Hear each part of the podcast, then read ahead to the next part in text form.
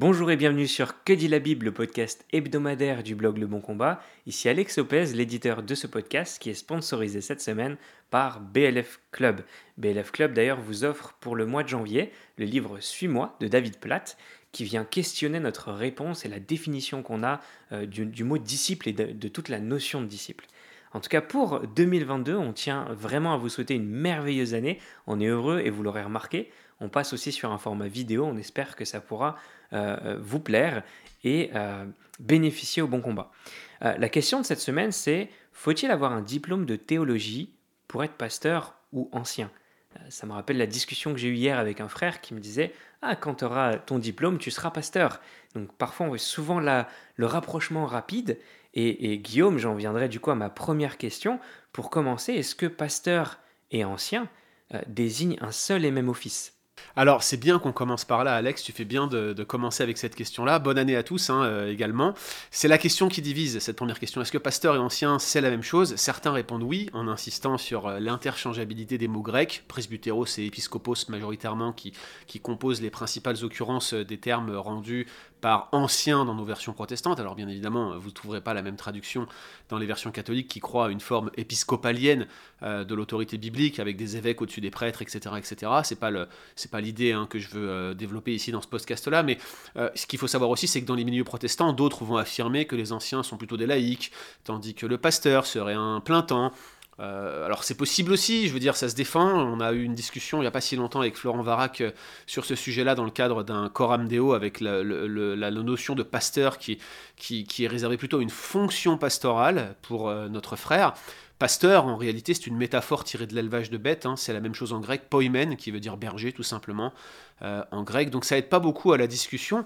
Quelle que soit votre position, qu'on va pas trancher dans ce podcast, il faut accepter l'idée que les anciens doivent être propres à enseigner. C'est même le, premier critère qui est mentionné dans la liste des qualifications. Alors vous allez voir que j'aime pas la notion de qualification dans ce podcast, mais on peut le dire à ce stade. En tout cas, à ce stade, euh, ce qu'on peut dire, c'est que les bergers, les pasteurs, les anciens exercent des fonctions pastorales qui impliquent une dimension d'enseignement, et à ce titre, ils doivent être propres à enseigner. Euh, c'est vrai qu'il y a certains anciens qui s'appliquent davantage à l'enseignement que d'autres, et qui peuvent être jugés dignes d'un double honneur, d'après Paul, dans la Timothée 5, même si là encore, il faut faire attention à la notion d'honneur qui, qui reflète plutôt un dans ce, dans ce texte-là.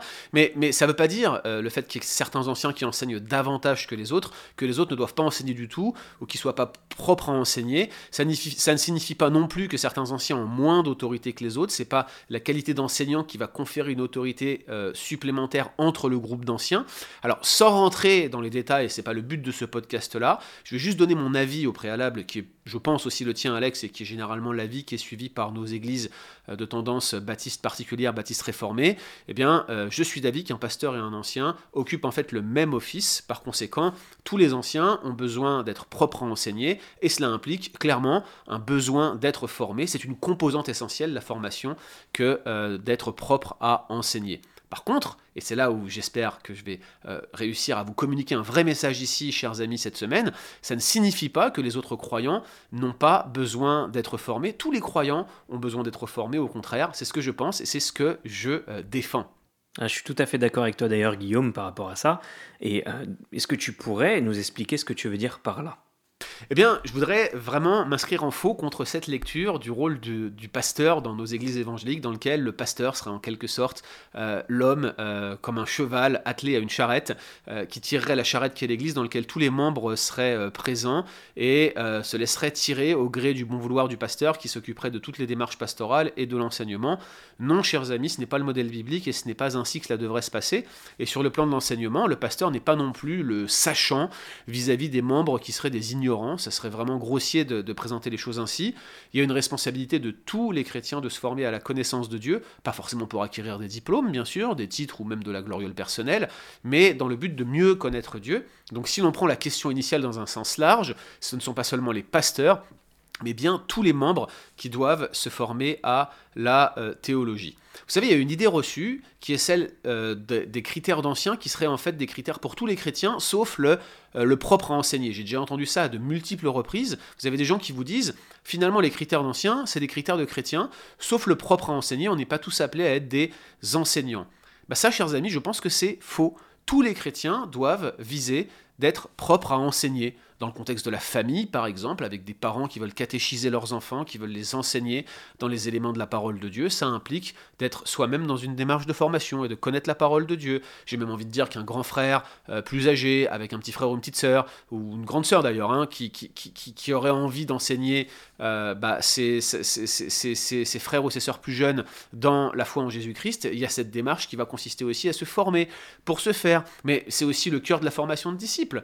Être un disciple, c'est former des disciples et c'est donc leur enseigner des rudiments de la parole de Dieu, des principes de la parole de Dieu. C'est leur enseigner à obéir au commandement de Dieu, même dans l'évangélisation en quelque sorte. Quand vous voulez faire de l'évangélisation, vous n'abordez pas toutes les personnes d'une même manière. Il y a une certaine démarche à avoir, une formation euh, qui, puis, qui peut parfois refléter des pratiques particulières. Moi, j'ai été formé à l'évangélisation parmi des musulmans. C'était pas inné pour moi. J'ai fait beaucoup d'erreurs quand j'ai commencé à partager l'évangile à mes amis avec lesquels euh, j'étais en, association en quelque sorte lorsque je suis devenu chrétien. Et il a fallu euh, que des personnes, notamment mon, collègue E.M. Hicham, euh, m'expliquent, me, me forment sur les meilleures pratiques pour pouvoir répondre aux principales objections de l'islam. Ça prenait une formation, ça impliquait que je sois enseignable en tant que disciple. Donc ce que je suis en train de dire ici, Alex, c'est que tout le monde doit, d'une manière ou d'une autre, viser à enseigner son frère ou sa sœur, et ça implique en premier lieu non pas d'être le sachant qui enseigne les autres, mais d'être soi-même enseignable. Le but, c'est de viser à apprendre pour être soi-même capable de transmettre aux autres.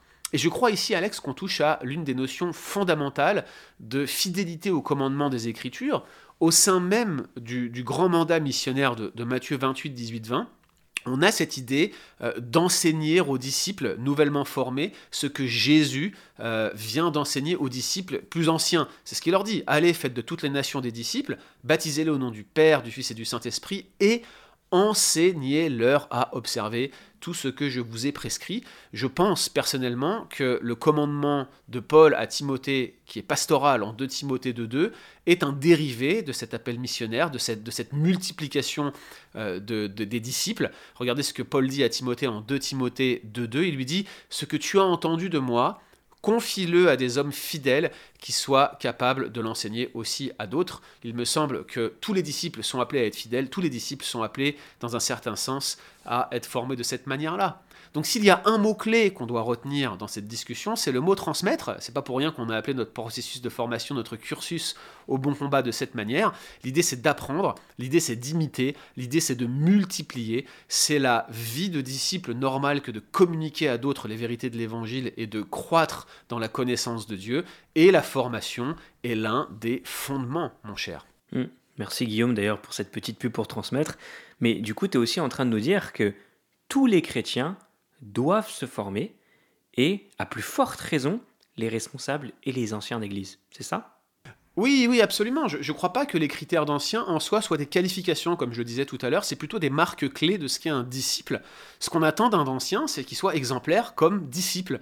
Euh, d'autre part, je ne suis pas sûr que, ces listes de critères soient exhaustives, et ça, il faut le dire. Euh, il y a par exemple des, principes de bon sens en termes de relations humaines. Je me souviens d'avoir vécu euh, une situation d'église où il y avait un ancien qui était extrêmement bien formé, compétent, qui prêchait bien, qui était quelqu'un de, vraiment exemplaire dans son comportement, mais en termes d'interaction sociale, euh, il avait des problématiques qui, rendaient ses interactions sociales complètement infructueuses. Il avait du mal à vivre son rôle pastoral, notamment dans sa dimension de leadership, alors que pourtant il était un excellent père de famille. Et euh, au final, son rôle d'ancien a été extrêmement pénible pour lui, au point qu'il a démissionné. Donc vous voyez, je, crois qu'il y, a des dimensions de bon sens quand on parle de responsabilité, des principes de sagesse qui s'appliquent aussi dans euh, le choix d'un ancien. Mais une fois qu'on a dit ces choses, il est évident qu'on attend d'un ancien un certain niveau de connaissance de la parole de Dieu, mais aussi d'expérience de vie chrétienne. C'est certainement en partie pour cela euh, que Paul demande à ce que les anciens d'Éphèse ne soient pas de jeunes convertis en 1 Timothée 3.6. Oui, il y a la question de l'orgueil, mais aussi le fait que ce soit des personnes qui puissent correspondre au, statut de ce qu'on attend d'un disciple affermi, donc de quelqu'un qui connaisse le Seigneur, qui connaisse les commandements du Seigneur, et qui soit capable de, promulguer, de défendre, euh, d'avancer en, en, redressant par exemple avec douceur les contradicteurs, mais également d'enseigner ses frères et sœurs dans, dans la parole de Dieu en la connaissant convenablement. Donc quand on prend ces choses et qu'on les met bout à bout, oui, pour être ancien, il semble qu'il y ait une formation, un cursus de formation qui soit nécessaire. Quand tu parles de formation, justement, Guillaume, est-ce qu'on peut spécifier ce qu'il est nécessaire que cette formation soit formelle Ou est-ce que un pasteur, un ancien, ne pourrait pas être peut-être autodidacte? Alors, je ne crois pas qu'il y ait de, règles, euh, règles strictes en la matière, mais je pense que dans 99% des cas, il est préférable qu'un pasteur ou un ancien ait pris part à un processus formel de formation, et j'irai même plus loin, je pense qu'il est préférable que ce soit une formation qui soit, au bout du compte, sanctionnée par un diplôme, au risque de décevoir certains. Et pourquoi penses-tu ainsi, et quelles sont tes raisons, Guillaume? Est-ce que tu peux développer? Alors, j'ai pas toujours pensé ainsi, il faut que, je sois, honnête et franc. Il fut un temps où j'étais euh, même contre les formations formelles, tu m'as connu à cette époque-là d'ailleurs, Alex. Je pensais que cela, formatait les candidats au pastorat. Euh, je pensais que les lectures personnelles, les interactions avec les autres chrétiens, je pensais que tout cela en fait allait suffire à éloigner de l'erreur doctrinale. Et puis je me méfiais un peu de la théologie au sens académique. J'étais très bibliciste, si tu vois ce que je veux dire. J'avais euh, vraiment à cœur de me, de me, focaliser sur les Écritures et de ne pas m'en écarter. Bien évidemment, le biblicisme euh, en soi est une erreur, puisqu'il y a des bonnes et nécessaires conséquences. C'est de l'herméneutique de base qu'on peut, qu'on peut retirer des Écritures. Et euh, il y avait une certaine forme d'orgueil probablement dans, dans ma démarche, et j'ai changé d'avis depuis. Alors pourquoi est-ce que j'ai changé d'avis? Bah, Déjà, par la force des choses, j'ai moi-même intégré un cursus de formation formel. C'est pas forcément ce que je recherche mais à cause de circonstances personnelles, je m'y suis quand même engagé, d'autant que j'avais reçu une prophétie sous la forme d'une bourse totale, donc je n'allais pas la refuser, n'est-ce pas? J'y suis, suis arrivé hein, dans cette formation, il faut le dire, avec énormément d'orgueil. Peut-être que des personnes m'ont connu à cette époque-là, extrêmement... Euh, orgueilleux dans ma démarche en, pensant que je savais tout et, je pensais être un excellent autodidacte. Et ça a été en ma défaveur. Toute ma vie euh, toute ma vie a été une vie d'autodidacte si vous voulez. Mon déroulement de carrière j'avais arrêté mes études au niveau du bac. Euh, pour les ceux qui nous écoutent en Amérique du Nord c'est le, diplôme du secondaire hein, le bac en France euh, et non pas la, licence que vous appelez bac en, en Amérique du Nord. Mais je, suis arrivé en me disant, en tant qu'autodidacte, je suis meilleur que ceux qui vont étudier euh, dans un diplôme formel. Euh, j'avais un orgueil qui a été très rapidement douché. Euh, ma connaissance, en fait, elle était comme un mur de briques auquel il manquait des briques. C'est ce que je me suis rendu compte dès que j'ai commencé à étudier. En fait, c'est comme si j'avais bâti un mur, si vous voulez, dans lequel j'avais commencé à mettre des éléments pour que ce mur tienne bon, mais il y avait des endroits du mur où il y avait des trous complet, des choses que j'avais jamais étudiées, où je m'étais jamais posé de questions euh, sur certaines questions qui étaient pourtant fondamentales et qui conditionnaient toutes les autres. Ma connaissance, en fait, elle n'était pas organisée de manière logique ou systématique. Et pour ceux qui aujourd'hui prennent mes cours de systématique et qui écoutaient ce podcast aujourd'hui, ça va vous rappeler des souvenirs. L'une des premières choses que je dis dans chacun des modules de cours de théologie systématique que j'enseigne, c'est que la systématique, c'est l'art de poser des questions et l'art d'organiser la manière dont on pose des questions, parce que la, la priorité qu'on donne à certaines questions vont conditionner les réponses qu'on donne à d'autres questions. Et c'est pas pour rien, par exemple, qu'on commence en systématique systématique par la doctrine de la connaissance de Dieu avant d'aborder en soi la doctrine de Dieu ou la doctrine de Christ. Il y a une logique à observer et c'était l'une des choses que je maîtrisais euh, relativement mal et qui a été nécessaire d'apprendre. Et si je ne m'étais pas engagé dans un processus formel, jamais je n'aurais pu découvrir ces choses-là. Puis mes connaissances pratiques, en soi, elles étaient présentes, elles n'étaient pas nombreuses, je n'avais pas une expérience extraordinaire, mais il y avait un deuxième problème que je n'avais jamais euh, réalisé, c'est qu'elles étaient limitées à un contexte restreint l'interaction avec des professeurs et d'autres responsables, eh bien cela m'a permis d'ouvrir les yeux sur les diversités de pratiques qui existent d'une part, et puis j'ai changé de position sur bien des points, euh, j'ai pris conscience d'erreurs pastorales que j'avais commises, j'ai pu me, repentir d'égarements coupables en la matière.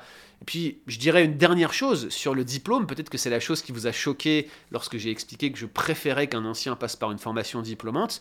Bah, il y, a quelque chose de positif à l'idée d'une formation diplômante, c'est l'idée du contrôle des connaissances.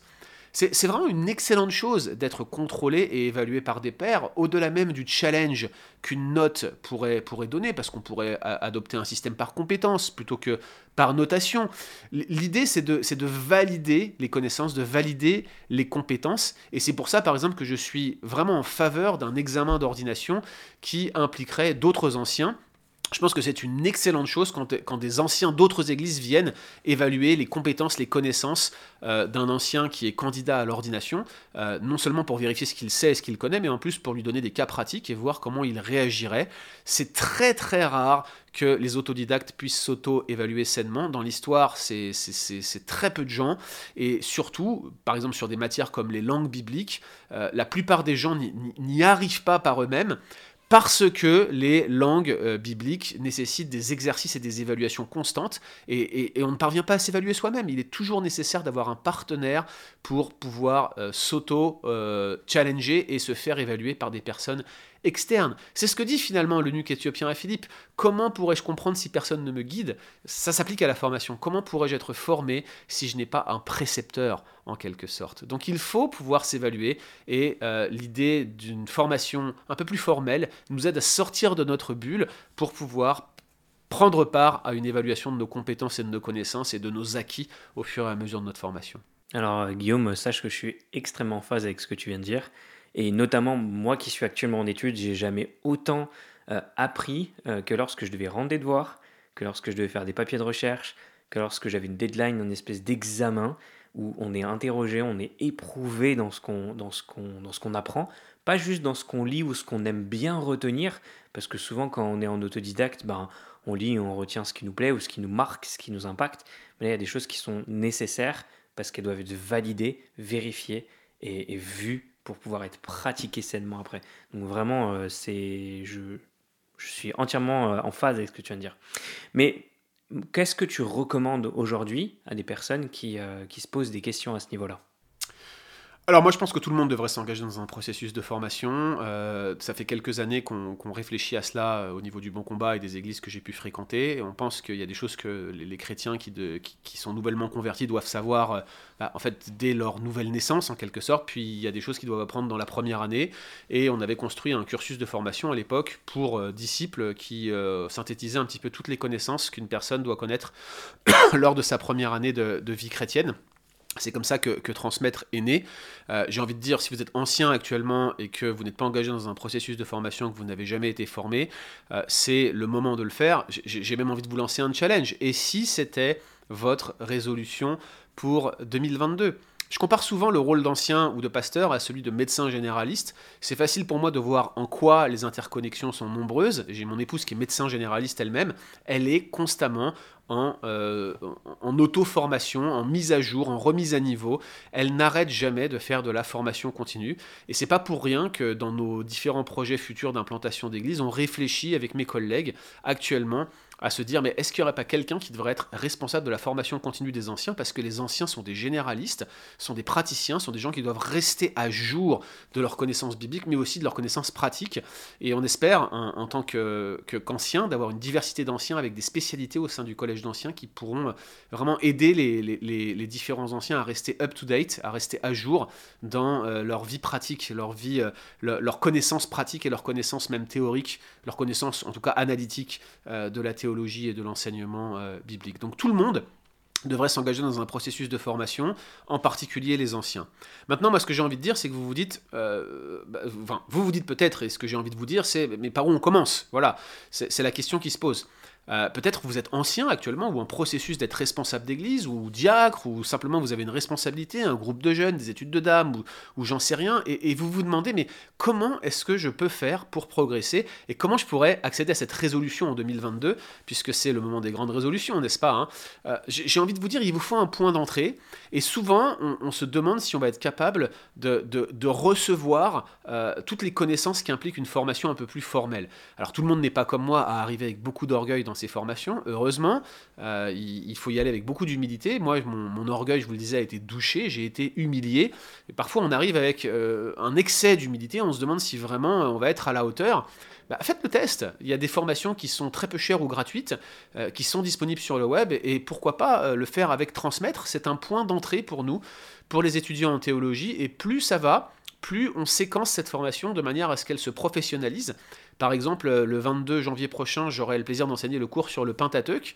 En réalité, c'est un premier module d'Ancien Testament parce qu'on va avoir au final six modules euh, qui vont être répartis sur 2022-2023, six modules d'Ancien Testament, dans le but que ceux qui auront pris ces six modules puissent euh, faire valider les trois crédits d'un cours normal euh, que l'on donne sur l'Ancien Testament. Ça sera même plus que trois crédits, ça sera probablement six au final, nos cours d'Ancien Testament, ça c'est pour la petite histoire, mais l'idée c'est que vous puissiez le prendre par morceaux et en prenant le cours sur le Pentateuque, eh bien c'est à peu près 8-9 heures de cours, euh, sans évaluation à l'arrivée. Ça vous serait euh, très utile pour pouvoir mettre un pied à l'étrier et commencer à voir si oui ou non la formation biblique finalement c'est pas trop dur pour vous.